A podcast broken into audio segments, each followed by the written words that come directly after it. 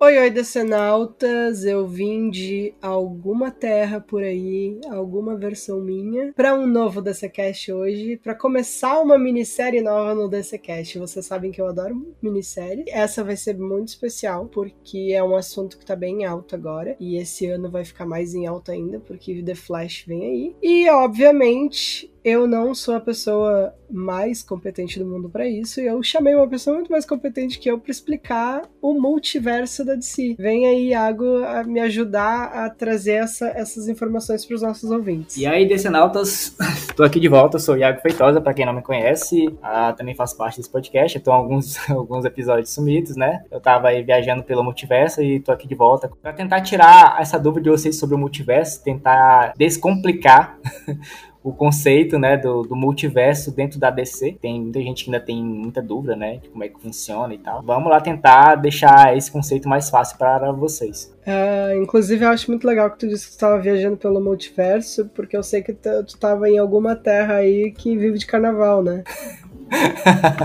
uma terra muito boa aí. Tava na, na terra do, do, Danilo, inclusive, que não tá aqui hoje. E não encontrou o Danilo, que é melhor. É, eu não sei se é uma boa, uma coisa boa ou coisa ruim, né? Mas infelizmente não vi ele. Eu quero ver quando é que tu vai vir pra cá. Vai rolar, um dia eu vou estar aí nessa terra gelada. Ah, é, é gelado, mas o, povinho, o povo é quente. Pelo menos eu sou. Ah, não posso defender, não posso defender meu estado tanto assim, os ouvintes que são do sul vão, vão entender. O DCcast, episódio de hoje, Descomplica Multiverso DC.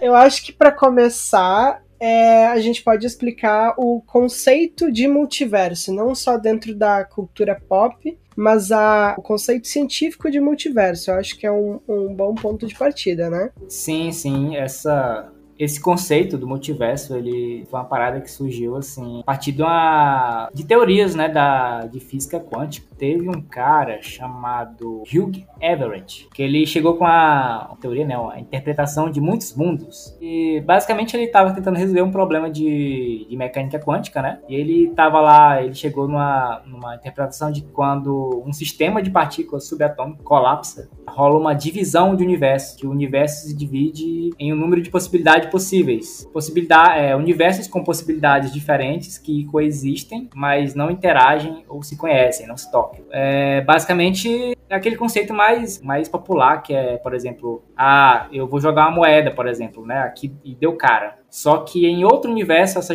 moeda deu coroa. E a partir disso, esses dois universos passaram a ser bem diferentes. Porque eu tomei decisões diferentes. É, eu acho que esse é o conceito mais utilizado mesmo, que é basicamente a linha temporal, né? Alternativa. É, ele, é, ele é basicamente a ideia de que a, a cada segundo, tudo que a gente faz aqui é uma decisão constante e para cada decisão que a gente toma existe um universo onde a gente não tomou essa decisão.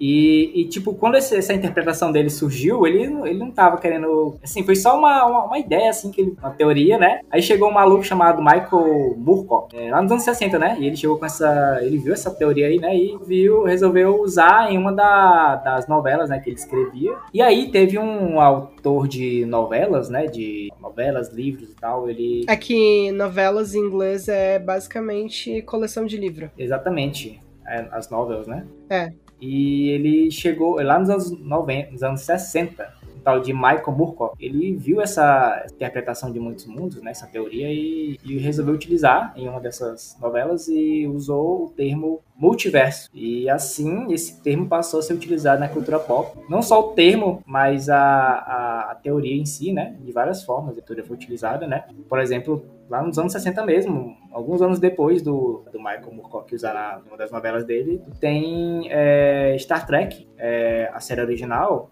tem um episódio onde tem um chegam num universo espelho, né? Que é um universo onde eles são do mal, né? Eles são malvados, que inclusive foi até utilizada depois em outras, outras séries de Star Trek. Né? Então, não só de Star Trek, né? É um conceito que eh, criativamente falando, eu acho que os autores não conseguem resistir a usar, porque é uma é uma ferramenta muito batida, mas ela funciona, né, para colocar em qualquer obra existia uma versão tua levemente diferente ou completamente oposta. Exatamente. Não, e nessa época aí, anos 60, a galera é, tinha muito livro de ficção científica, né? E, e, série também, né? tinha Doctor Who também, né? Também utiliza, utiliza multiverso também, né? Virou uma, uma moda, né? Naquela época ainda, nos anos 60. É, tem outras, é, outras teorias que surgiram depois. Tem uma teoria chamada inflação eterna. Após o Big Bang, o espaço e o tempo se expandiram de uma forma exponencial. Taxas e lugares diferentes. Isso deu origem a um universo de bolhas, né? Um universo bolhas. Que é como se fossem vários universos em formato de bolhas, né? Que eles estavam, só que, que um existia do lado do outro. Não eram exatamente universos paralelos, era tipo como se tivesse um universo enorme, infinito e tinham vários universos um do lado do outro. Essa teoria não fala se eles coexistiam ou não, né? Se eles interagiam, né? No caso, ele, ele dava margem para que eles pudessem interagir ou não. É um pouco diferente. Não é como linha temporal, aqui já é mais espacial. Se fosse várias bolhas, uma do lado da outra. Visualmente, a ideia que a gente tem da, da ilustração do multiverso da DC é isso aí, né? É, é, assim, mais ou menos, porque no, na DC eles têm uma ideia de vibração também. É, ah, é, tem isso, que daí é, mistura com a ideia da, da teoria das cordas, né? É, sim, sim, é, também, também. A teoria das cordas, ela, ela pega algumas, ela une as quatro forças fundamentais da natureza, né? Força gravitacional, eletromagnética, nuclear, nuclear forte e nuclear fraca, e eles unem uma única teoria, né? Ele mostra que a partícula fundamental da natureza, né, são cordas, não pontos, né? Tipo, quando tu dá um zoom ali, a, a, além do, do átomo, além do elétron, tu acaba, tu percebe que, na verdade, a partícula fundamental são cordas. E cada corda vibra de uma maneira diferente, né? E, e pode produzir diferentes partículas. Para quem né? não, para quem assistiu Interestelar, eles fazem uma representação bem visual da ideia de cordas. Tem uma parte do filme que ele ele faz que nem o Iago falou, ele dá um zoom mesmo, igual a gente dá zoom em tela de touch, sabe? Ele bota as mãos assim e afasta, como se ele estivesse dando um zoom, e daí ele enxerga as cordas. E quando ele toca nelas, elas vibram, igual uma corda de um instrumento musical. É por, é por isso que é a teoria das cordas, que visualmente é que nem uma corda vibrando. É, exatamente. A, a, a, teoria, ela meio que acaba, eles acabam chegando nessa conclusão de que os universos paralelos vibram em frequências diferentes. E é daí vem um pouco a, a inspiração para o que rola no universo DC, né? A gente já pode passar, né, para DC, né? A gente, tava, a gente começou aqui primeiro falando do conce conceito, alguns conceitos de multiverso, né? Com certeza, se a gente fosse falar de multiverso, a gente podia ficar aqui a noite inteira e não, não tocar nem a superfície do primeiro universo. Físicos teóricos passam a carreira inteira deles, a vida inteira deles estudando, mas por cima o conceito é esse. Para quem se interessa, pode ir pesquisar mais. Para quem assistiu The Big Bang Theory, lá eles, uh, como é uma série que eles são físicos, uh, vira e mexe tem algum episódio que eles explicam isso. Então é legal, sabe? Para quem é leigo e quer só saber o básico, funciona. O Bang Theory, ele na verdade, ele trabalha várias, várias ideias assim de física, porque os, os meninos são físicos, né? Os personagens. Então é, é bem interessante. E falando de DC, como é que começou esse negócio de multiverso, né? Assim como o, algumas obras que a gente citou mais cedo, né? A DC começou a trabalhar com isso nos anos 60 ainda. E ela utilizou um personagem que conseguia, é, que conseguiu fazer essa, essa viagem, né, entre o multiverso, que foi o Flash. A DC, para quem não, não sabe, ela, originalmente ela, ela tinha alguns personagens, né, lá na Era de Ouro, né, que eram os personagens ali, por exemplo, da Sociedade da Justiça, né. Tu tinha um Flash, que era o Jay Garrick, e lá, ali nos anos 60, né, é, é, eles introduzem novos personagens, né, novas versões que são diferentes da que já era conhecido, né? Tem a Liga da Justiça, tu tem um novo Flash, um novo Lanterna Verde, um novo, um novo Electron. E o que acontece? Nos anos 60 ocorreu uma, um encontro entre o Flash, da, o novo Flash, né, que é o Barry Allen, e o Flash antigo, que é o Jay Garrick. E como rolou essa, essa, essa viagem, né? O Flash, ele, ele, como um velocista, ele consegue não só correr em altas velocidades, mas ele consegue vibrar em, outro, em outras velocidades. E teve um certo dia em que ele vibrou numa frequência que ele nunca tinha vibrado antes, e ele sem querer acaba parando numa terra completamente diferente, numa cidade é, onde deveria estar Central City, estava é, questão de City. Ele basicamente quebra o, o, o limite entre tempo e espaço e vai através dessa vibração aparecer em literalmente outro universo, é, né? Porque como é que acontece essa, essa esse multiverso da DC, né? Assim, cada terra, cada universo é paralelo. É, assim, eles são todos paralelos, né? O, eles, é como se eles ocupassem o mesmo local no espaço. Só que eles não se tocam porque eles estão vibrando em uma frequência diferente. Então, é, por isso que o Flash ele não foi parar, por exemplo, em, em outro planeta, foi parar na, em outra Terra, que ele foi parar no mesmo local que deveria estar o lugar que ele estava antes, na, na, na, Terra, na Terra 1, né? Ele foi parar no local que é equivalente a, a onde ele estava, só que na outra Terra. Tá, peraí. Deixa eu ver aqui. Tá bom, então imaginem que existam várias versões da Terra. É, uma onde é, os nazistas ganharam a Segunda Guerra, uma onde o Kennedy nunca foi assassinado. É, então todas essas terras ocupam o mesmo lugar no espaço, mas elas vibram em frequências diferentes, então uma não vê a outra. Para quem assistiu Stranger Things, vocês vão lembrar lá da primeira temporada, quando o professor deles vai explicar para eles como é que porque ele não sabe, né, do, do mundo invertido, mas ele vai explicar e ele pega uma folha de papel, ele dobra essa folha no meio e ele atravessa um lápis nessa folha. É basicamente isso. O, o objeto vibra numa frequência diferente, ele vai parar no mesmo ponto do outro lado, só que é um outro local, porque ele tá vibrando numa frequência diferente. É basicamente a mesma coisa. Ele, através dessa vibração, foi parar exatamente no mesmo ponto do espaço porém em outro universo. Exatamente. E aí foi assim que a, o, o, multiverso da DC foi apresentado, né? E a partir daí eles passaram a, a tratar é, as duas terras com uma numeração, né? O Barry Allen passou a ser o Flash da Terra 1 e o Jay Garrick da Terra 2. A, essa história, ela foi, assim, fez muito sucesso na época. Iago, eu vou ter que fazer o, o, o papel da pessoa que não sabe das coisas, porque eu acredito que a gente tenha ouvintes que não sabem das coisas. Então, tá. Então, assim, uma pergunta que eu tenho certeza que várias pessoas vão ter quando te ouviram falar isso. O Jay Garrick, ele passa a ser o Flash da Terra 2 e o Barry Allen da Terra 1. Mas antes dessa história ser introduzida, o Jay Garrick, ele existia no mesmo universo que o Barry Allen? Tipo, ele era só um passado do, daquela história? Não, não existiam. Eles... eles só recomeçaram a história mesmo. O que rolava? Tinha os heróis originais da DC, ali do, do período de 1940 ao final dos anos 50, que eram os, os heróis originais, que era o que era. Além do Superman do Batman da Mulher Maravilha, tu tinha o Flash, que era o Jay Garrick, tu tinha o Lanterna Verde, que era o Alan Scott, tu tinha o, o Al Pratt, que era o, o Átomo, né, que é o... E depois tu...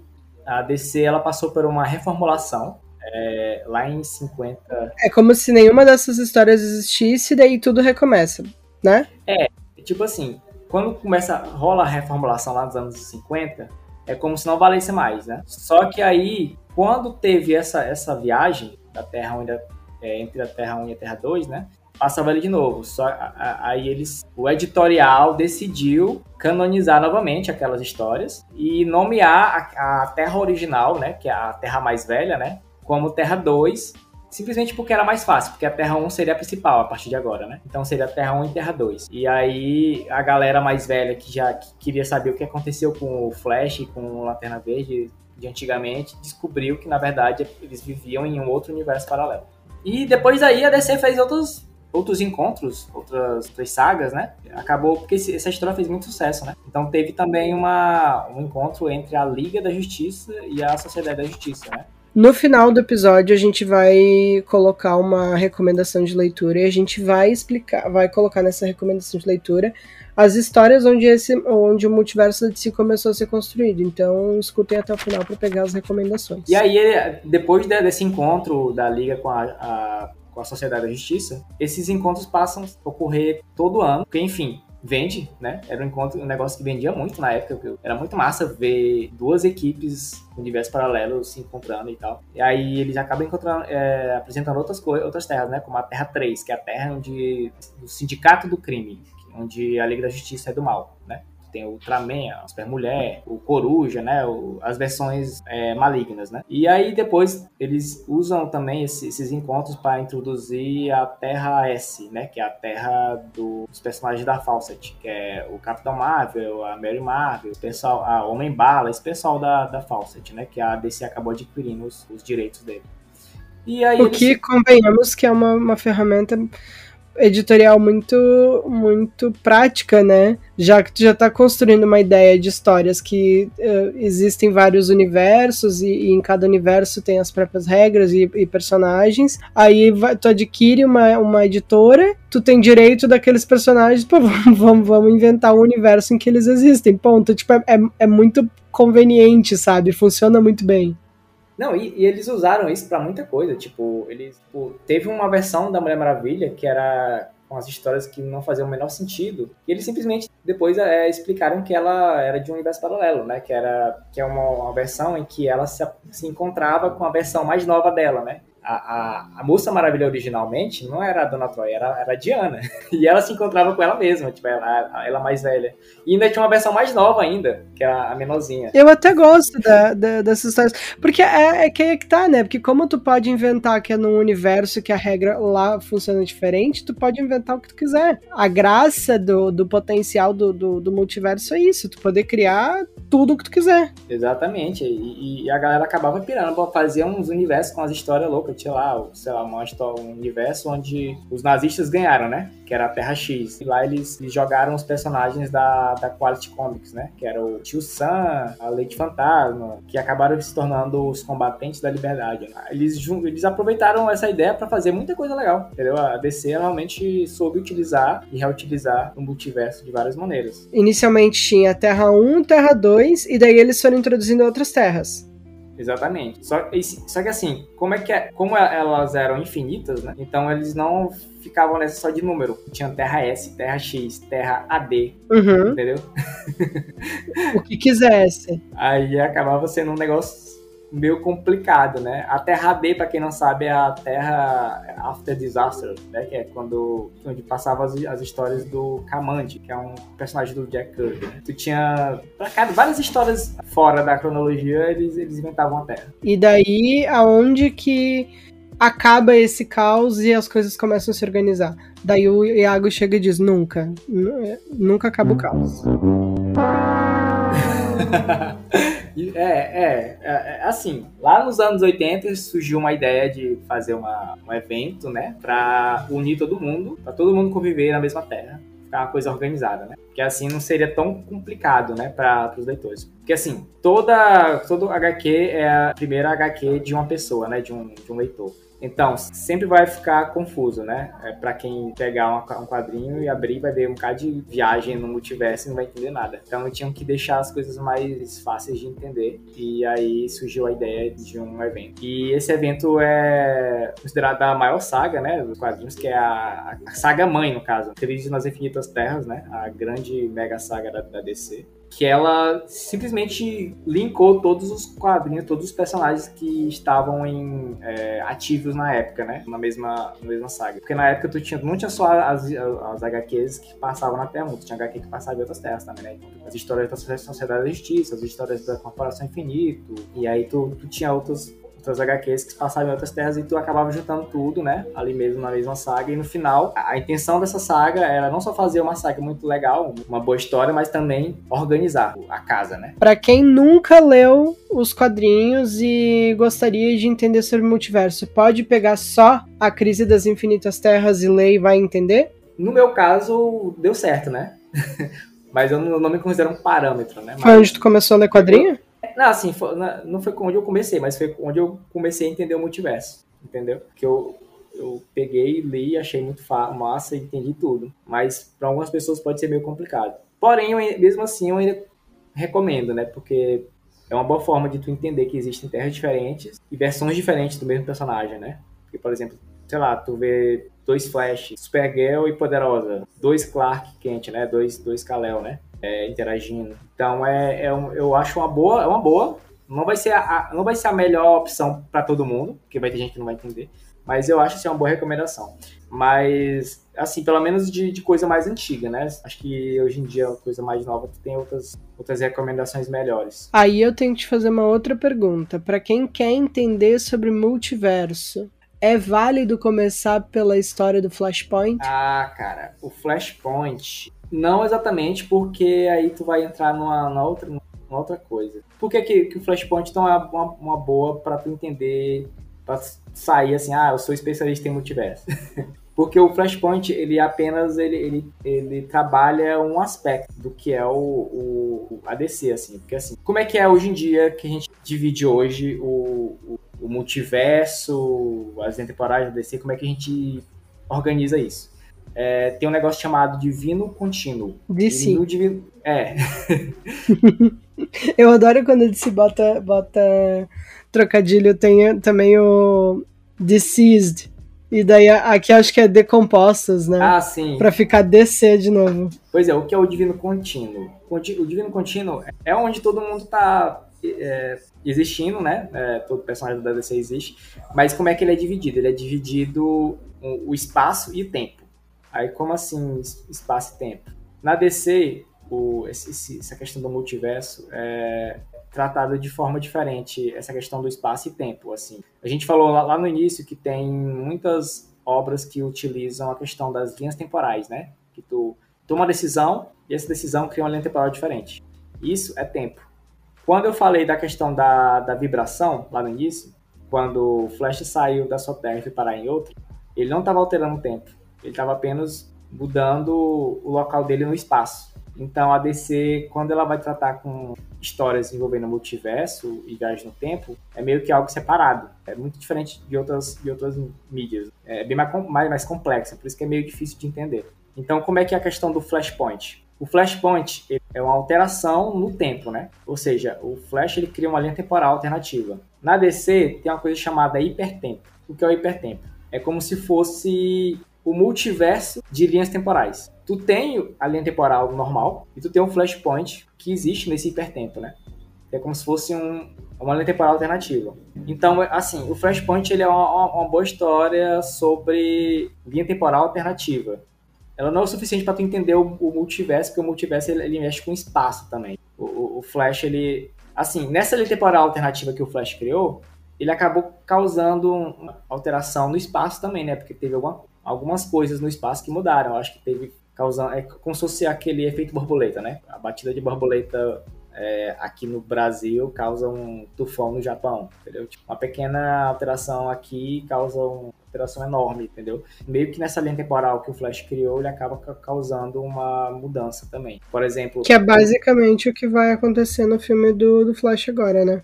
É, eu imagino que sim. Eu imagino que eles usem muito esse conceito de de alterar muita coisa no espaço. Tanto que. É, porque uh, pelo que mostrou no primeiro trailer. Se eu não me engano, eles assim, o que eu fiz, e daí uh, na montagem do trailer dá a entender que foi alguma coisa que ele fez e por isso não existe o Superman nesse universo onde tá se passando o filme. E daí aparece a Supergirl. E daí, como a gente sabe que tem o Zod e a Fawora no filme, a gente sabe que assim, é um universo idêntico, porque eles são os mesmos, mas nesse universo não existe o Superman, porque ele fez alguma coisa que causou isso. E daí nesse universo não tem o Superman, mas vai ter o Supergirl. Mas assim, gente, isso é o que eu tô, o que a gente tá interpretando do, do trailer, né? E, e tem uma coisa também, quando ele, ele faz essa alteração, ele não só altera o que vai vir depois, né? Ele pode alterar o que vem antes também. É que eu falei, que nem efeito borboleta. Pelo menos é assim que a DC explica, né? Que essa alteraçãozinha, ele, ele, ela pode influenciar o passado também, ele pode voltar. Aí por isso que algumas pessoas perguntam, ué, mas se ele voltou na, quando ele era criança, então o que veio antes, como é que vai mudar, né? Como é, por que, que o Bruce Wayne é diferente? Por que, que o, o, o Batman é mais velho? É justamente por isso, porque ele acaba... É aquela brincadeira do IC, quando... Eu acho que inclusive tem um filme... Eu tenho quase certeza que tem um filme que, que mostra isso, que é uma sequência de ICs. Que assim, se eu não saísse atrasada hoje,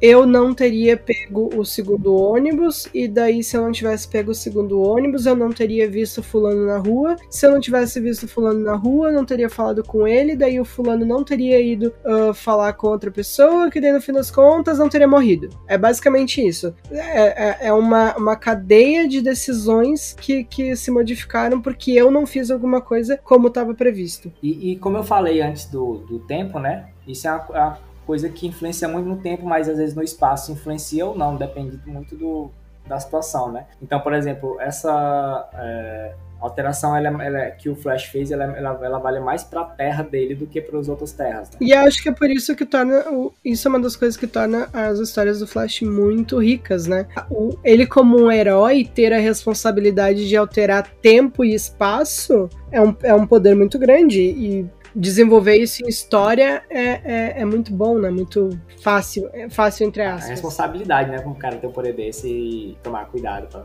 fazer merda. E, e, na DC tu tem outros, outros exemplos também de viagem no tempo, né? É, tem Legião super-heróis que ficam voltando para o presente, eles têm que tomar cuidado para não fazer merda, né? Pra, porque eles podem não existir no futuro. DC tem muita, muita história assim que dá. Inclusive, tu tem, tu tem um grupo na DC que chama, chamado Mestres do Tempo, que é com o Hip Hunter, né? Que é justamente para corrigir esses problemas, né? Que inclusive Legends of Tomorrow meio que foi baseado nisso. Aquela série que muita gente que tá ouvindo deve ter assistido, né? Da, da CW. Eles tinham essa função de corrigir esses problemas no, no tempo, né? Aí para tentar dar um norte de novo, porque sim, gente, a história é muito complicada e é por isso que esse episódio não vai ser um só, vai ser uma minissérie. A gente vai ter um episódio para explicar cada crise da DC, ou a gente vai tentar, né? Porque não é fácil. Mas então, Iago, tu falou, a gente chegou na, na crise das infinitas terras. Então, a, a, o editorial resolveu criar a crise para unificar todos os, os personagens da época para ficar mais fácil para os leitores se situarem. O que acontece depois da crise nas infinitas terras? Aliás, o que acontece na crise das infinitas terras? Bem, na crise ocorre o seguinte: é, Muitas terras são destruídas e apenas cinco sobrevivem. E essas cinco terras são fundidas em uma só, que é a nova Terra. E assim tu tem o fim do multiverso. Então a ABC passa alguns anos, eu acho que 20 anos mais ou menos, sem é, multiverso. É, de 1987 até 2005, mais ou menos. Ela fica sem, sem um multiverso. Ela tem apenas um universo. Aí o que acontece? Então, uh, ok, de 87 até 2005 acaba o, multiverso, existe só um universo. Todos os heróis uh, existem ali? De todos os, os universos? Todos os, da, da, os das terras que sobreviveram, né? Que no caso são a, é os personagens da, da Fawcett, né? Que é Capitão Marvel, Mary Marvel, Homem Bala e outros personagens. É os personagens da da Charlton Comics, né? Que é Besouro Azul, Classificador, é, Capitão Átomo, personagens da Quality, né? Que é os Combatentes da Liberdade. Aí tu tem Terra 2 e Terra 1, né? Que é o pessoal da Sociedade da Justiça, né? A Liga da Justiça. E daí, uh, quando esses personagens, os que sobrevivem, continuam ali e tal, mas a história deles recomeça. Sim, aí no caso eles, eles organizam, tem até um, um quadrinho chamado A História do Universo DC, que eles recontam toda a história do DC, da, desde o do Vandal Savage, né, que é, o, que é um hominídeo, né, que é um Neandertal, até Desde a da parte da, do momento em que ele recebe o poder de imortalidade dele até a, o século 31, né? Que é o século que vive, onde vive a Legião dos Super-Heróis. Eles mostram como que o universo, a história passou a ser dali em diante, né? Fazendo toda aquela conexão entre os universos, né? Tipo, mostrando, por exemplo, sei lá, que Besouro Azul original viveu numa época próxima da Sociedade da Justiça. Mostra algumas coisas do futuro também, né? Mostrando, ah, o, em tal momento a Terra Terra rolou o desastre onde surgiu o Kamand, não sei o quê. Entendeu? Então eles foram organizando tudo. Pra pessoa que não tem o hábito de ler quadrinhos, mas gostaria de começar, é válido então ela começar a ler o quadrinho do super-herói que ela quiser a partir do pós-crise? É, na verdade é uma das, uma das melhores formas, na verdade, porque é bem organizado, assim, ali no início do, do pós-crise. É, né? tipo, porque assim, eu vou usar a Mulher Maravilha de exemplo porque inclusive agora eu tô relendo as histórias dela porque eu não tenho tempo e nem juízo, né? Então é isso que eu tô fazendo. uh, e eu tô relendo, né? Comecei literalmente ali na fase de 87 e tal. Uh, de novo, dando exemplo, vamos supor que a, a, nossos ouvintes estão querendo começar a ler, sei lá, Lanterna Verde. Então uh, eu peguei ali as histórias de 87 e ela reconta toda a história da Mulher Maravilha de uma forma mais ou menos similar à original, mas muda algumas coisas. Isso aconteceu com todos os heróis. Sim, eles, assim, assim que acabou a crise, eles recontaram as origens, né? Teve Batman no 1, Superman, Homem de Aço, né? Teve Mulher Maravilha, do que é a fase do George Perry, né? Que também tem roteiros do Len também. Aí tu tem... O Lanterna Verde teve um, duas minisséries chamadas é, Amanhecer Esmeralda, e o Flash, como o Flash, no caso, ele passou a meio que ser uma continuação, porque o, o Barry Allen morre, né, na crise, e, e o Wally West passa a substituir ele. Então tem, tem um quadrinho ali de... É, contando um pouco sobre o Wally West quando era mais novo, né? E é isso, tu acaba tendo essa, essa é, introdução, essa nova introdução a todos os personagens, então é uma, ótimo, é uma ótima fase para ler, assim, para quem tá começando. Inclusive tem também Liga da Justiça ano 1 também, que eu acho ótimo. Então a gente teve a crise das infinitas terras, aconteceu várias tretas, a gente vai ter um episódio sobre isso. Aí acaba o multiverso, quem sobreviveu, quem sobre, sobreviveu, quem não sobreviveu, paciência, morreu, acabou. Aí as histórias recomeçam, a gente vê todas as origens de novo. Isso dura até 2005. O que acontece em 2005? Acontece Crise Infinita, que é uma outra saga que ela é, é 2005 mesmo, é 2006. Eu tô na dúvida se é 2005 ou 2006. Mas ela, ela é, é, tipo assim, é uma saga de comemoração. Acho que é, não sei se era 5 anos, eu acho, tô fazendo a conta certa na cabeça. Mas é por aí. É, é, é 20 anos, eu não sei. Mas é, é, uma, é uma, uma saga de comemoração da primeira crise, né? Seria a crise 2, né? Então eles tentam, eles trazem algumas ideias de novo, né, daquela época, e tenta fazer ali uma saga de aniversário, né? E nessa saga, no final dela, acontece o retorno da, da do multiverso, que alguns personagens simplesmente não conseguem mais, posso dizer, eles ficam contra essa ideia de universo unificado porque eles, eles veem como um erro, porque o pessoal, os heróis é, que o que seguiu o que se seguiu depois da crise original não estava agradando alguns personagens, né? Porque tem alguns personagens que ficaram meio que só observando, né? Que eles não ficaram, eles não participaram do novo universo, eles ficaram num, num local separado, que eu não lembro o nome agora do lugar. É um lugar que o, o tempo e o espaço não, não interferem.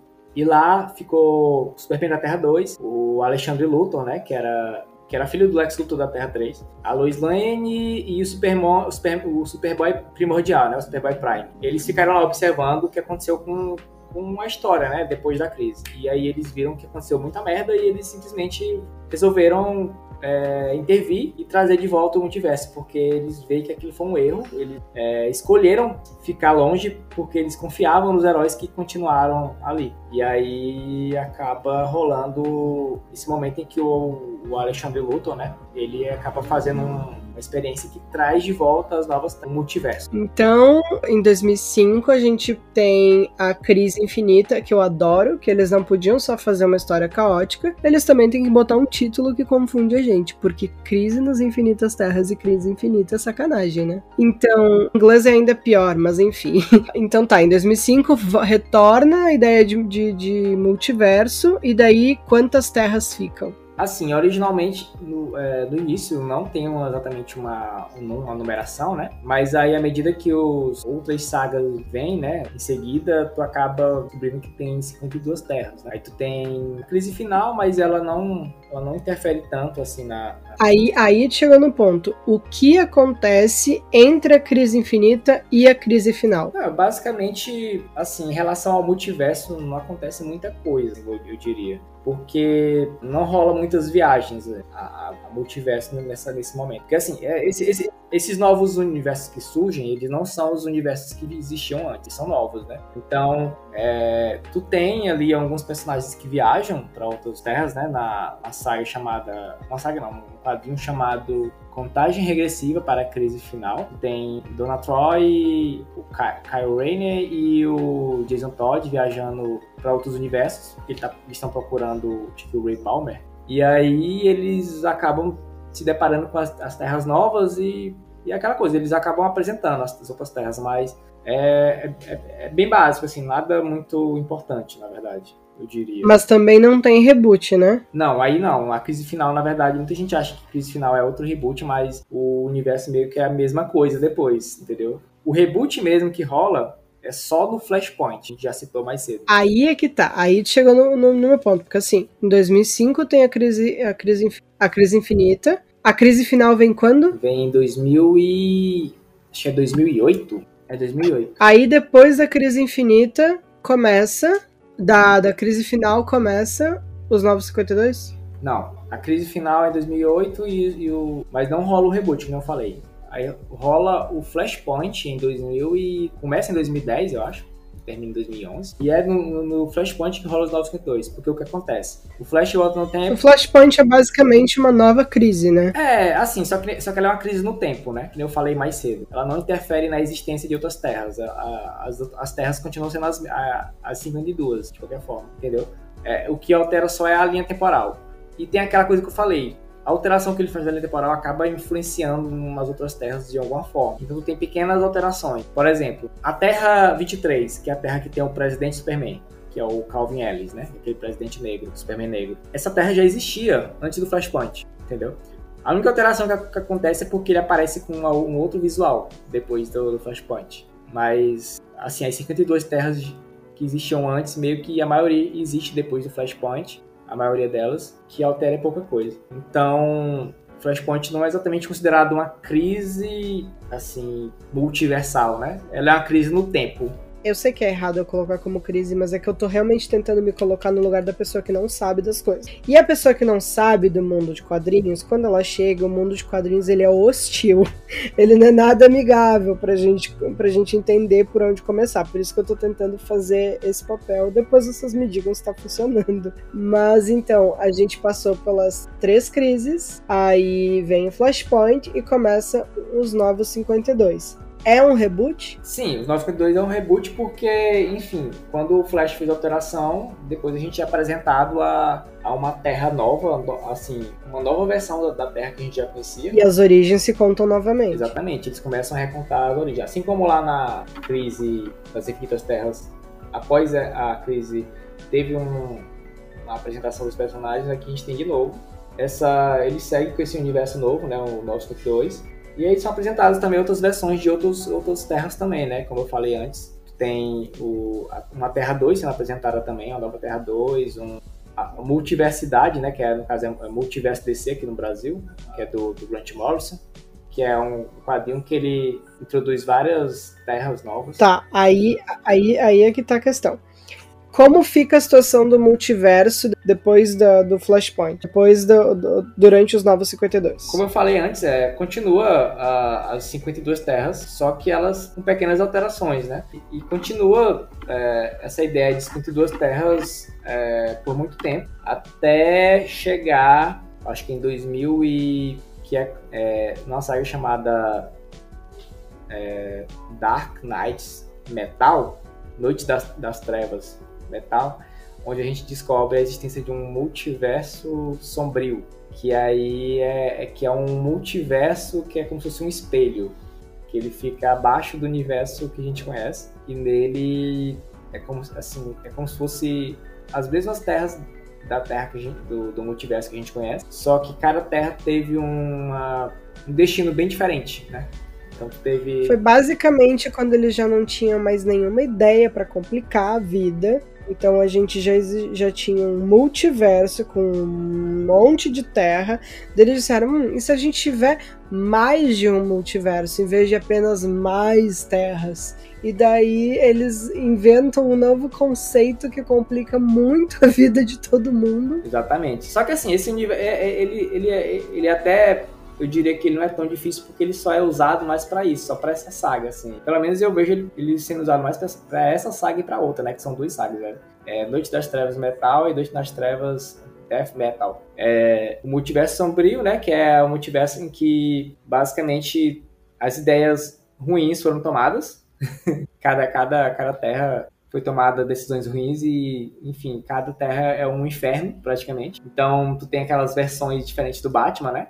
Tem uma terra que o Batman possuiu o corpo do Flash, né? E ele é o, o Morte Vermelha, né? O Morte Rubra, Red Death, não sei como é que é aqui no Brasil. Inclusive tá aparecendo agora uma adaptação na, na série do Flash. Assim, eu, eu acho umas ideias bem, bem ruins, mas é isso. Tem gente que gosta. Aí surgiu essa ideia, né, de que, ah, dois universos, dois multiversos, não tem só mais um multiverso, 52 terras, mas agora a gente tem dois multiversos, cada um com 52 terras. É que aí que vem a parte que eu reclamo, porque eu não confio nos escritores da DC pra parar por aí. Então, assim, agora, entre muitas aspas, está tranquilo. Mas eles abriram uma possibilidade para existir mais do que só dois multiversos. Então, assim, é, eu não confio que eles não vão, não vão enfiar um monte de coisa que vai complicar ainda mais, é, sabe? Não, e o mais louco é que assim, esse essa, essa saga metal, ela foi escrita pelo Scott Snyder. E ele depois ele veio com a ideia, lá no quadrinho dele da Liga, contar a história é, da pessoa responsável pelo multiverso original, né? Que seria uma entidade chamada Perpétua, que ela seria a mãe do Monitor, do Anti-Monitor e do Forjador de Mundos, né? São três personagens que aparecem nessas sagas de crise. Ela seria a mãe do multiverso, né? Ela teria criado o multiverso e colocado esses três para serem os, os, as pessoas responsáveis por elas, né? É, aí daí depois, depois eles se viram contra ela e, se eu não me engano, prendem ela na, na Muralha da Fonte. Muralha da Fonte é um conceito que foi apresentado na, nas histórias dos Novos Deuses, né? Que é tipo uma muralha onde tu tem várias pessoas presas, várias entidades presas, que ela fica num, limite do universo. Aí o que acontece? Nessa saga aí da, da Liga, onde tem a, a Perpétua sendo apresentada, ele mostra que a, a Muralha da Fonte ela meio que foi quebrada, né? E ela consegue escapar. E mostra que a, depois da Muralha da Fonte tem outros multiversos. E aí tu não tem mais só dois multiversos, tem vários multiversos. E aí tu chega no conceito de omniverso. O omniverso seria o quê? É um multiverso de multiversos, entendeu? É uma estrutura maior, onde tu tem é, vários multiversos com, convivendo, né, ali. E é isso aí. Com isso aí, o que, que a, DC, a DC, assim, meio que facilitou algumas coisas para DC. Porque como, com o universo, tu consegue pegar coisas que não estavam fazendo parte do, não faziam parte do multiverso. Como, por exemplo, Injustice, por exemplo. Ele não, não fazia parte do, das 52 terras apresentadas lá no, nos Novos 52. O que mais? sei lá, o multiverso apresentado na, nas séries do Arrowverso. Assim, oficialmente não, não é não é 100% é, comprovado isso, né? Mas teoricamente tá lá, entendeu? A gente supõe que tá tudo lá. Então, Sim, porque como abre para possibilidade, não, não existe nada que diga que não existe, né? Exatamente. O próprio o universo novo do, dos cinemas, né, o DCU, ele pode estar lá também porque o, o Omniverso ele é, ele é infinito, né? Até onde, até onde foi apresentado. Então, assim, esse conceito de Omniverso, muita gente achou. Não, teve gente que não gostou na época, eu lembro. Mas o pessoal não percebe a, o potencial que tem nisso, né? Que é tu poder exatamente fazer essa conexão entre universos que antes eram impossíveis de se encontrar. Eu pessoalmente acho que assim, quem não gosta é porque é assustadora a ideia de que tu vai ter que consumir tudo para entender, mas justamente é, esse é justamente o ponto, tu não precisa consumir tudo para entender porque as histórias podem coexistir dentro desse universo, mas não necessariamente se tocar. Exatamente. Não, e, e mesmo assim, tu não precisa realmente ler tudo.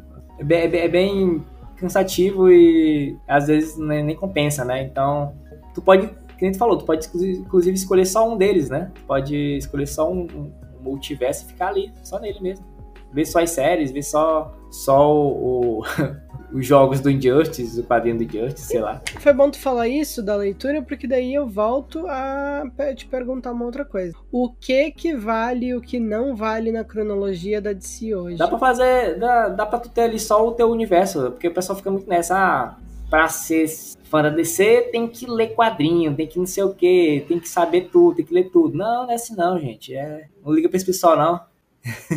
fica pensando assim, ah, eu não vou ler tal coisa, porque não vale mais, né?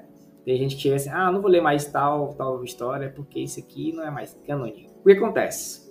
Esse evento que eu citei agora há pouco, chamado é, Noite das Trevas Death Metal, que é a segunda parte, né?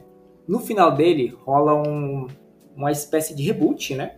Rola um reboot, só que é um reboot que ele é mais assim, posso dizer, é um reboot que não, não começa do zero, né? Ele só Tipo assim, ele continua de onde parou, mas é um reboot. O que acontece? A partir desse momento, a partir da. Depois do Death Metal, começa uma fase chamada Fronteira Infinita. E nessa fase a gente descobre que muita coisa que aconteceu no passado passou a valer novamente. Vamos pegar um exemplo que eu, que eu gosto.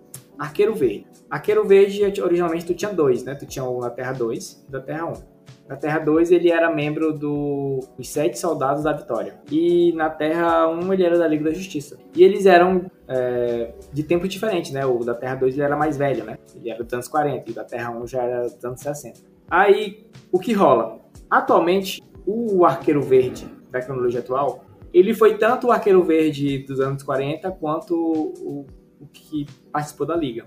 Aí tu me pergunta, como assim ele foi fundido, ele fundiram os dois personagens? Não. O tempo e espaço se ajustou para que as duas coisas ocorressem. E o que acontece? Tem um momento em que o Arqueiro Verde acaba viajando no tempo e vai parar no passado. E nesse tempo ele vira, ele conhece o pessoal dos Sete Soldados da Vitória. E ele consegue ser esses dois personagens ao mesmo tempo. Então, a DC, ela, ela meio que, por meio de roteiro, fez esses ajustes para que vários personagens tenham vivido várias aventuras momentos diferentes e continuou valendo. Então, por exemplo, aquela origem original lá da, da Liga, que tem o Starro, que tem é, aquelas primeiras histórias lá.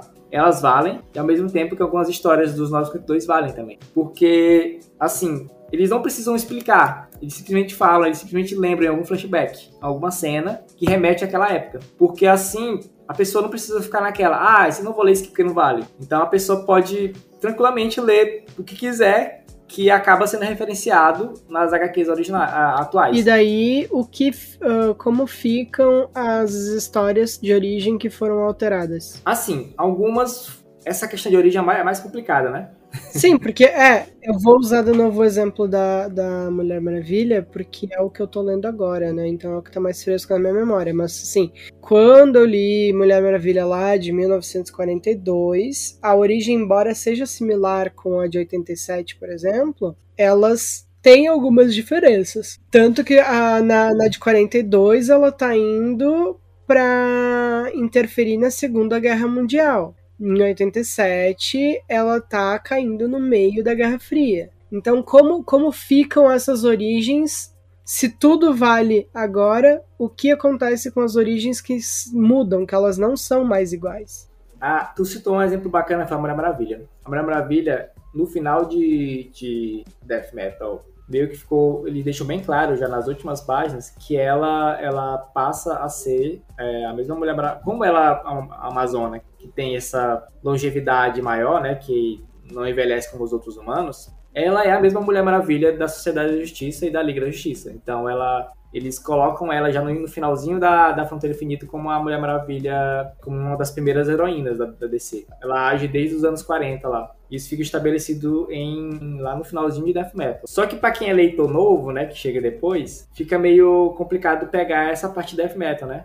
Mas se eu não me engano, teve um. Eles lançaram um quadrinho que acho que é o ano 1 dela, na mesma época, justamente para não ficar essa confusão. É, essa questão da. O maior problema dessa questão de deixar fazer tudo valer tudo não, mas a maior parte, né? Porque é o seguinte, tem coisas que valem coisas que não vão valer, mas só vai descobrir quando tu tá lendo. É, tipo assim, tipo assim, por exemplo, Tom Taylor pegou as noturnas escreveu ali, fez, botou um flashback ali, e aquilo que ele botou no flashback tá valendo. Mas tem coisa que ele não vai botar porque, enfim, não vai bater com o que ele quer. Então, é, é isso, tipo, tu vai descobrindo com, com, a leitura o que, que tá valendo e o que não tá valendo. Então, e a questão das origens, né? Voltando, falei da, da Diana, né? A, as origens, elas meio que vão sendo contada com o tempo, né? Tipo, eles vão relembrando algumas coisas e tu vai entendendo qual é a origem que tá valendo. Mas não foi feito esse trabalho de lançar uma origem para cada personagem como foi da outra vez. Então, é aquela coisa. Tem, tem origem que tu não precisa ver de novo porque tu já sabe mais ou menos o resumo, né? Por exemplo, Batman, né? Morte do, dos pais. O Batman não vai ser alterado, a gente sempre vai saber. É, é aí é. Ai, cara, é muito complicado explicar esse tipo de coisa no DC. Porque eu, eu uso muito a Mulher Maravilha, porque como eu tô muito inserida agora ultima, ultimamente na história dela, eu pego especificamente em contraste com a história de 42, porque uh, as histórias podem ser similares, mas a estética, entre aspas, né, uh, uh, o ritmo da história é bem diferente. E então, quando tu faz valer tudo e ao mesmo tempo não conta o que, que tá valendo, o, o, leitor novo ele vai ficar muito confuso. Por isso que eu perguntei antes por onde que o leitor novo pode começar. E por isso que eu acho que começar pelo pós-crise é, é, o melhor ponto para começar, porque geralmente eles, eles vão dar mais foco para isso, né? Exatamente. Então, assim, ainda recomendo o pós-crise. É, se você chegar hoje pegar ali, sei lá, quadrinho novo do Superman, tá, tá saindo agora se tu ler o que, o que tem no pós-crise, muita coisa ali vai valer ainda. Então, tu não precisa se preocupar tanto, assim, não precisa pegar tanto a detalhes. Só puxa a leitura. Mas é isso. A questão de que vale e que não vale, tu vai entender com a leitura. Vamos pro bloco de perguntas? Rob16 underline Wayne pergunta: Só tenho uma dúvida mesmo, e é com átomo ou elétron. Ele não disse qual é a dúvida dele, ele basicamente disse isso, então, Iago, por favor, esclareça-nos sobre átomo e elétron. Acho que ele tá falando sobre.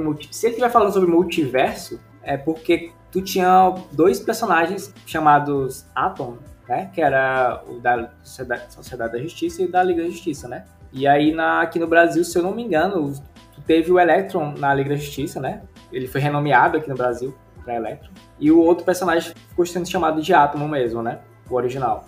Mas é, foi uma decisão, assim, que... Assim, decisão de, de, de, de tradução é um negócio que é muito difícil de entender. Tu tem que procurar mesmo algum artigo sobre ou tu falar com o tradutor para tu entender por que eles tomaram essas decisões. Hoje em dia, eu acho que eles já estão chamando de novo ele de átomo, o, o Electron. É, tem algumas dessas traduções que foram desfeitas, né?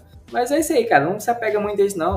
Ok, vamos lá. O underline JPS Matos pergunta: Como eles viajam entre Terra 1 e Terra 2, por exemplo? Isso eu falei mais cedo, né? É aquela questão que eu falei da, da vibração, né? O, Flash vibrava para para a Terra. Só que depois eles acabam desenvolvendo um dispositivo para viagem no tempo, né? Então, aí, por exemplo, quando o Superman quer viajar para outra Terra, ele, ele, entra nesse dispositivo que fica lá na, na torre da Liga, né? E vai parar na Terra 2. E, assim como os outros personagens. Inclusive, também. se eu não me engano, no, no Injustice mesmo eles têm um dispositivo para viajar. Sim, sim, tem dispositivos variados, inclusive, na. Acho que na série do. Nas séries do Arrowverse, né? No, Flash lá, tem um, um, dispositivo pequenininho que ele aperta um botão e abre um, portal, né? Tem várias, várias viagens aí pelo, pelo Omniverse. O Andrei.santos99 pergunta: linha atual de HQs da DC. Muito título saindo, não sei por onde voltar a acompanhar. Eu acho que isso acabou de ser respondido quando a gente falou da, da atual linha cronológica. Mas, Andrei, eu acho que depende. Depende qual é o, o herói que tu quer acompanhar mais e volta lá pro pós-crise. Porém, eu acho que a pergunta dele também, Iago, pensando agora, pode ser. Não sei, Andrei, tô, tô interpretando tua pergunta. Se não foi isso, por favor, manda um e-mail ou uma DM pra gente. Mas eu acho que ele quer dizer, tipo assim, se ele quiser acompanhar uma história hoje, agora, pós tudo que tem acontecido, Novos 52, Renascimento, Death Metal, etc por onde ele pode voltar a acompanhar? Tá saindo uma, uma fase nova da, da, da, DC, Down of DC, que eu, eu acho uma boa para quem quer começar agora, de agora, né? Acompanhar. Inclusive, por exemplo, Superman, saiu a primeira edição. E é uma história bem clássica do Superman, assim, nem parece. não Você não precisa saber muita coisa de cronologia, porque eles, eles não tocam, por exemplo, em certos assuntos, como, por exemplo, a família dele. É, é tipo, o Superman, na, mesmo sendo na, na cronologia atual, é tipo o Superman na, lá na, no Preto Diário, lidando com o Luthor, com o Metalo, a Lois Lane e o Jimmy Olsen ali. Então é, é, é uma boa é uma boa história para tu ler das mais atuais, né? E se tu quiser ler muita coisa, né, que já, que já saiu, se tu quiser ler só o que tá saindo atual, se tu quiser voltar mais para trás, tu pode pegar as HQs que saíram após a, o Estado Futuro, que é o Future State, o que saiu depois, né? Porque ali tu tem uma nova fase também, ali é uma fase chamada Fronteira Infinita, que ela começa ali e ela dura dois anos. Então tu tem pelo menos dois anos de, de leitura. Se tu começar dali ler, tu consegue ler isoladamente algumas HQs sem precisar ler, ler as outras ou sem precisar voltar para as mais antigas, entendeu? Aí eu vou dar uma outra dica. Se tu vai ler Batman, lê só Batman não começa a, a viajar para outras HQ em volta ali que estão orbitando em volta, porque eu assino a, as regulares do Batman e só como eu leio em inglês também, eu tava lendo em inglês e recebendo em português em casa. E claro que tem um delay enorme, né, entre português e inglês. Só que daí, uh, as em português, a Panini tá, tá, tá publicando elas com extras. Então tu recebe a regular do Batman, aí vem tipo um volume da Detective Comics no meio e daí vem outros extras ali, sabe? Isso eu vou, eu, eu digo assim, dica de amiga mesmo. Se eu não tivesse lido antes em inglês para depois ler em português, ficaria bem mais confuso. Porque essas histórias no meio não, não ajudaram muito para quem tá, tá tentando se situar. Então, para quem tá realmente tentando recomeçar a acompanhar, escolhe uma e fica nela. Depois parte para as outras, porque senão começa a ficar confuso. É, exatamente. Tem umas que dá pra ler de boas, por exemplo, teve a, HQ mais atual do Robin, né, do Damian. Dá pra ler ela tranquilamente, de boas, assim, até o final. Eu acho que são 18 edições. Tem a fase nova do Flash com o Wally West de volta, né, também que é ótima, dá pra ler tranquilamente, sozinhas, sem precisar ler as outras. Tem a Action Comics, né, que era a fase do, do Superman, é, que ele tava viajando, lá, ele tava no mundo bélico, né, que é uma fase que também dá pra tu ler tranquilamente sozinha. Então, assim, tem algumas HQs que dá pra tu ler de boa, sem precisar se preocupar com cronologia, entendeu? É isso aí, eu já falei algumas aí, se quiser mais é só manda mais aí a pergunta depois. Uh, o... Eu acho que se pronuncia assim, Hebrain Popov pergunta: e a Newsboy Legion volta? Ah, essa aqui é uma pergunta que mais me chamou a atenção dessas aí, porque é um negócio que não tem nada a ver com, com o multiverso, né? Que é Newsboy Legion, né? Aqui no Brasil é chamado de Legião Jovem. É um grupo de meninos é, que são sidekicks do Guardião, que era um cara, um, que era um, vigilante de Metrópolis. Eles são basicamente os meninos de rua que começaram a ajudar o, o, o Guardião lá, eram os sidekicks dele, era um grupo que ele era usado muito pelo Jack Kirby, né, antigamente. E ele acabou meio que eles acabaram virando é, sendo atrelados às, às, histórias do Superman, do Jimmy Olsen. E eles de vez em quando eles somem depois voltam e somem e voltam. Assim é o retorno deles só vai depender do, do, roteirista que é que gosta de coisa antiga mesmo. Assim. Eu gosto deles, mas eu, eu, curtiria se eles voltassem a aparecer. O D underline Melo underline Silva pergunta: existem versões alternativas das terras, tipo Terra 1 e Terra 1, com alterações de viajantes tipo timeline? Eu acho que essa resposta, essa pergunta também já foi respondida. É, quando a gente falou do Flashpoint era isso, né? Era, era ali era no caso a, a Terra Zero, né? Porque a, Pra quem não sabe, a Terra, pau dos quadrinhos, não é Terra 1, mas é Terra Zero agora. Então ali a, a, Terra Zero era a que a gente conhece e a Terra Zero com alterações seria a Flashpoint. A Terra do Flashpoint. O Matheus Underline a Galira pergunta: Além dos Flashes, quem mais pode viajar pelo multiverso de si? Tem os, os velocistas, além do Flash, tem outros velocistas. Ou né? seja, quem, quem é velocista consegue vibrar e os outros usam dispositivos, né? É, mas também tem outros personagens que sem, sem vibração, né? Por exemplo, tem, tem uma versão da, da, da cigana que conseguia viajar no, pelo multiverso, e o pai dela também, né? Que é o, o Brecha, e o, aquele outro personagem também, o Vibro, que até tinha na série do Flash. Ele conseguia também fazer viagens pelo multiverso. Tem o Sideways, que é aquele personagem que, para, que lembra o Homem-Aranha, visual dele. Assim, tem outros personagens que eu não, não vou lembrar de cabeça agora, mas alguns têm dispositivos, alguns conseguem usar alguma habilidade, como o Sideways, que abre, literalmente, ele abre brechas do espaço e tempo e consegue viajar. E a última pergunta, o underline kawan.and se a DC não passa de seis dimensões superiores, isso me deixa louco, pois nunca achei uma resposta. Seis dimensões superiores? Eu, eu, eu não entendi essa pergunta.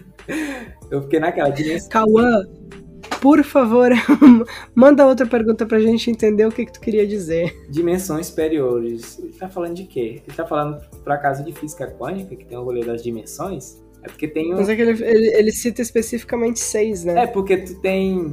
Uma daquelas teorias que eu citei lá no, no começo, acho que é a teoria das cordas, eu acho. Que para ela valer. Eu acho que é a teoria das cordas. Que para ela realmente ser provar. Não, se ela, se ela realmente for certa, for, for algo certo, Gente, é, existem mais de, de seis dimensões, assim, a gente, a gente consegue ter acesso a algumas dimensões, assim, é, largura, altura, entendeu? Tem, tem, essas coisas das dimensões espaciais. Só que se ela for, for verdade, a teoria das cordas, é, na verdade existem 11 dimensões, só que a gente não consegue ver. É, eu não sei se ele está falando disso, não sei se é isso, mas deve ser. Eu não sei falar sobre isso, infelizmente, eu sou, não, não sou dessa área de física, né? A gente Talvez... tenta bem na superfície. Exatamente, a gente tenta falar o que a gente tem. Bom, né? uh, de perguntas foi isso. Quem tiver mais perguntas, por favor, manda pra gente, manda na DM, manda no e-mail udcpodcast.gmail.com, manda no Twitter. A gente tem basicamente todas as redes, galera. Nós somos bem acessíveis. Tem o nosso grupo do Telegram, conversa pessoalmente com a gente. Uh, Cauã, se estiver ouvindo a gente, por favor, completa a tua pergunta para a gente poder responder no próximo episódio. E agora eu acho que a gente pode partir para o bloco das recomendações. Bora começar aqui as recomendações e bora falar primeiro das HQs, né? Que é o, a base da, da DC. A gente já falou da, da história em que os Flash se encontram, né? Essa história é conhecida como o Flash de dois Flashes de dois mundos, que é quando o Jay Garrick e o Flash Barry Allen se encontram. Essa história já foi publicada algumas vezes aqui no Brasil e recentemente já foi publicada num formato até mais dura. Ela tá. Eu vi na, na, na, Amazon esses dias. Tem uma versão de capa dura. Quando eu vi, tava uns 60 e poucos reais. Mas. E ela tava na promoção. Mas pelo que eu vi, o, o preço médio dela gira sempre em, vol em volta de 70 e poucos reais. Vale a pena. Pra, pra uma graphic novel de, de eu achei um preço bem ok. É, porque assim, ela não vem só a história original, ela vem a história original, que é a Flash Dois Mundos, né? Mas também vem outras histórias em que os dois se encontram, porque eles vão se encontrando diversas vezes. A gente citou também a Crise das Infinitas Terras, né? Uma das melhores recomendações que eu acho, assim, para tu entender o que é as Infinitas Terras, o que é os, as versões diferentes em cada terra. Talvez não seja a melhor é, introdução ao multiverso para todo mundo, mas eu considero uma boa introdução. E também tem a, o Multiverso DC, né? Que foi escrito pelo Grant Morrison, né, que é uma história. Esse tá caro. Esse eu vi na Amazon, tá custando uns 400 reais. Esperado, assim, é uma HQ que é muito procurada. Nela tu tem o, o a apresentação de vários é, do multiverso, né? Do, após o nosso 102. Tem ali um, uma ameaça ao multiverso, acaba sendo enfrentada por personagens da Justiça Encarnada pelo, e por um dos monitores. E tu também, por falar em Justiça Encarnada, tem a HQ da Liga da Justiça Encarnada, né? Meio que um spin-off do multiverso DC. E saiu na fase da Fronteira Infinita, que eu falei mais cedo, que é uma Liga da Justiça formada por pessoas de, por membros de terras diferentes, né? Tu tem ali o, o, Superman, que é o da Terra 23, a Flash da Terra 0, né? Que é a, a Brie Hall, a, a Mary Marvel da, da Terra 5, o Trovejante da Terra 8, tem outros vários personagens lá. Por fim, os tem uma, uma história que quem tá ouvindo não conhece, que é o Tom Strong, que é um quadrinho do Alan Moore, que é um cientista, é um quadrinho, um quadrinho de ficção científica, né? Daquelas mais raiz, né? Que é um cientista que ele viaja pelo multiverso e enfrenta várias é, ameaças, é, uma coisa bem assim, que vocês podem lembrar um pouco de Rick Morty, assim, o jeito que as viagens e as coisas que ele encontra no caminho. Bora falar agora de filme, né? De filmes, a gente começa com Liga da Justiça, Crise nas Duas Terras. Tu já viu esse, Bruno? Hum, esse eu não vi ainda. Mas tem na HBO Max, né? Sim, ele é, ele é um filme bem bacana que mostra a Liga enfrentando a, o Sindicato do Crime, né? Que é, que é a Liga da Justiça do Mal. Aí a gente tem o Sociedade da Justiça Segunda Guerra Mundial. Esse eu assisti, eu gostei. Aí nesse aí é legal porque eles meio que adaptam a história lá do Flash viajando, né? Entre terras. Só que ao invés dele encontrar só o Flash, ele encontra a Sociedade da Justiça. Uhum. É, é, bem, é bem legal o, ver a Mulher Maravilha da, da, da, da Sociedade da Justiça. A, a história é, é, bem boa. Eu gostei bastante. E uma coisa que eu achei muito legal, que uh, pra variar, causou polêmica, porque, né? A Iris West sim, da, desse sim, filme é sim. é negra. Não, isso, isso, é um, isso aí é só um detalhe, porque são ótimas adaptações. Assim, quem reclama é só racista mesmo, porque ela tá muito, muito bem adaptada ali. Aí a gente tem um que. Um, um, filme que não é da DC, mas eu acho. A gente achou relevante colocar nessa lista, porque ele, inclusive, tá concorrendo ao Oscar de 2023, que é o Tudo em Todo Lugar ao mesmo tempo. Que, para quem nunca teve contato com o multiverso, ele é uma forma bem interessante de, de, de abordar, de iniciar o conceito de multiverso. Não, e ele é muito massa, porque ele pega um conceito que já existe, já existe, né? Que é aquela da, das linhas temporais que são criadas a partir de decisões diferentes né? E ele meio que conta ela de um jeito novo. Eu acho muito foda. Esse filme é muito, muito foda. Eu, eu particularmente adoro a cena que eles estão naquela, naquela outra versão deles e, e, e rola o, o, discurso do em outro lugar. Eu adoraria. Em outra vida, eu adoraria passar o tempo revendo notas fiscais da Receita Federal com Sim, você. Sim, é muito foda. Não, ah, esse filme é. dá vontade até de assistir de novo agora.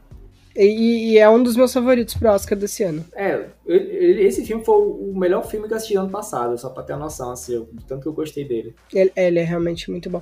Eu acho que vai ter muita gente que vai assistir e vai achar que é muito viagem, mas uh, ele, é um, ele é o tipo de filme que a gente tem que assistir e não se ater apenas ao que o filme tá te contando, mas o que o filme não tá te o filme não tá falando, mas tá te contando ainda assim. Porque, a, acima de tudo, ele é muito sobre relações sobre co como essas relações se alteram através das decisões que a gente toma na nossa vida. É um filme com muito coração.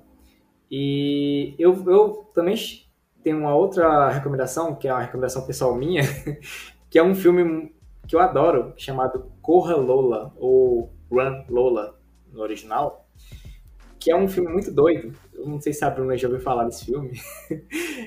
Ele é um filme europeu que é basicamente a Lola correndo no filme todo. Não, mas esse sinopse é horrível, mas é, é, é basicamente uma, uma mina que ela tá. É, ela passa por uma situação e ela consegue descobrir uma forma no filme. Eu nem gosto nem da sinopse porque eu acho que estraga o filme. Ela acaba descobrindo formas de alterar é, o, o, o tempo, né? Então ela, ela acaba meio que fazendo meio que uma viagem assim no multiverso de um jeito bem diferente. Eu nunca eu não, sei, não sei nem explicar, assim, é bem louco, é um filme bem louco que eu recomendo. Corra Lola, filme das antigas, eu acho que é, não sei se é anos 90 ou é final dos anos 80, mas eu gosto muito dele e recomendo. Enfim, uma moedinha de ouro no teu tesouro. Aí a gente parte para séries. Lá no início tu falou de uma terra em que os nazistas venceram. Existe essa história. uh, existe um, uma distopia, é escrita pelo Philip K. Dick. O nome do livro barra série é O Homem do Castelo Alto. E é basicamente o que o Iago falou lá atrás. É nessa história, o, o Império Japonês e os nazistas venceram. Então eles dividiram o planeta entre uh, territórios que são deles e territórios que, que território que é de cada um e territórios que, enfim, ainda estão em conflito. Os Estados Unidos é dividido na metade. A metade leste é pertence aos, aos, aos alemães nazistas, ao Império Nazista, e a metade oeste pertence ao Japão. Aí tem todo um, um rolê ali de que uma pessoa consegue uh, viajar entre as realidades, né? Entre a realidade que a gente conhece, que eles perderam, e a realidade em que eles venceram. E daí, porque as pessoas que uh, vivem nessa realidade que eles venceram descobrem que existe uma realidade em que eles perderam, a história meio que se desenvolve em cima da ideia de tentar atravessar para essa para essa realidade. A proposta é muito boa, eu nunca vi o final da série, porque eu tenho esse hábito horrível de começar as coisas e esquecer que eu tava assistindo elas quando elas terminam uma temporada, daí eu esqueço de voltar. Mas ela é uma original do Prime e ela já acabou. Então já tem final, vocês podem assistir até o final. Legal. Eu, eu, eu confesso que eu ainda não vi ela, eu só conheço mesmo de tanto ver o pessoal falar. Mas eu até já, quando eu falei, eu imaginei que fosse ela que ia falar mesmo. Ela tem uma premissa muito massa. A caracterização dela é, é, é bem boa, assim, os efeitos especiais é, é bem legal de tu ver a Califórnia transformada no Império Japonês e Nova York transformada no, num quarto Reich, sabe? É, é bem.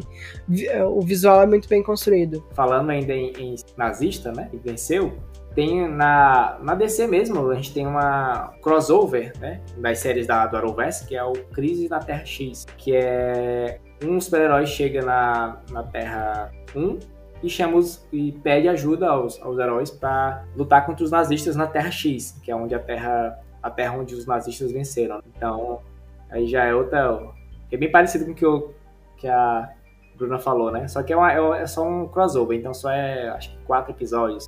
É bem interessante, foi um dos, foi um dos, um dos, um dos crossovers mais legais assim da do Arrowverse, né? Do final do Arrowverse. Ele, não sei se foi o meu favorito, né? Mas foi um dos que eu mais gostei. Tem uma série também que é, por falar em coisa finalizada, né? Que é His Dark Materials, né?